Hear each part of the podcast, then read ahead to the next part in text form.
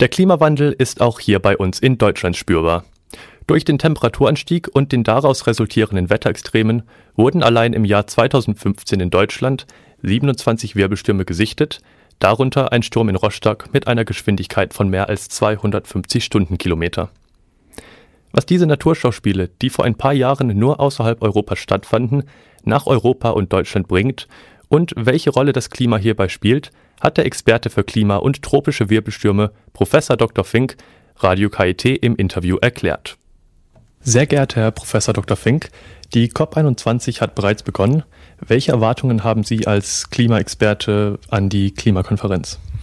Ich habe nicht nur Erwartungen, sondern ich habe Forderungen an die Klimakonferenz. Die Forderung lautet, äh, dass eine verbindliche, nachprüfbare und in gewisser Weise auch einklagbare Reduktion der CO2-Emissionen für alle Staaten der Erde vereinbart werden, insbesondere auch für Schwellenländer wie China oder Staaten wie Russland, denn in den Kyoto-Verhandlungen waren insbesondere die Schwellenländer diesbezüglich ausgenommen.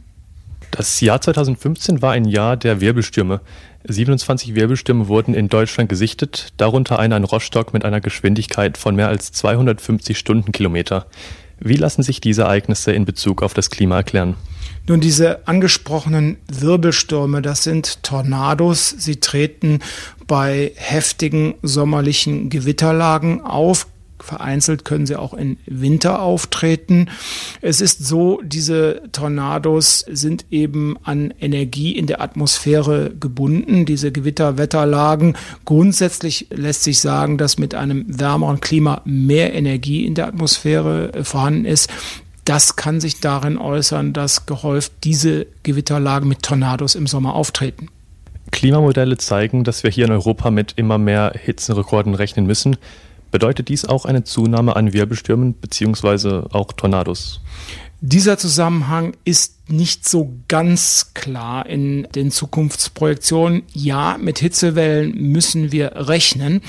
Damit diese auch mit Schwergewittern einhergeht, braucht man entsprechende Feuchte in der Atmosphäre, entsprechende Gewitterwetterlagen. Und diese Vorhersage ist deutlich schwieriger zu treffen. Das heißt, ob wir in Zukunft mehr Tornadolagen haben werden im Sommer, kann man mit Sicherheit nicht sagen. Welche konkreten Ziele und Schritte könnten Wirbelstürme hier in Deutschland verhindern helfen? Also diese konkreten Schritte kann man nur so nennen. Deutschland muss wie alle anderen Staaten sich an dem Zwei-Grad-Ziel der globalen Erwärmung orientieren, die Emissionen reduzieren. Klar ist, es ist keine deutsche Aufgabe, sondern eine weltweite Aufgabe, aber Deutschland muss mit der, als Hochtechnologieland in dieser Richtung als mit gutem Beispiel vorangehen.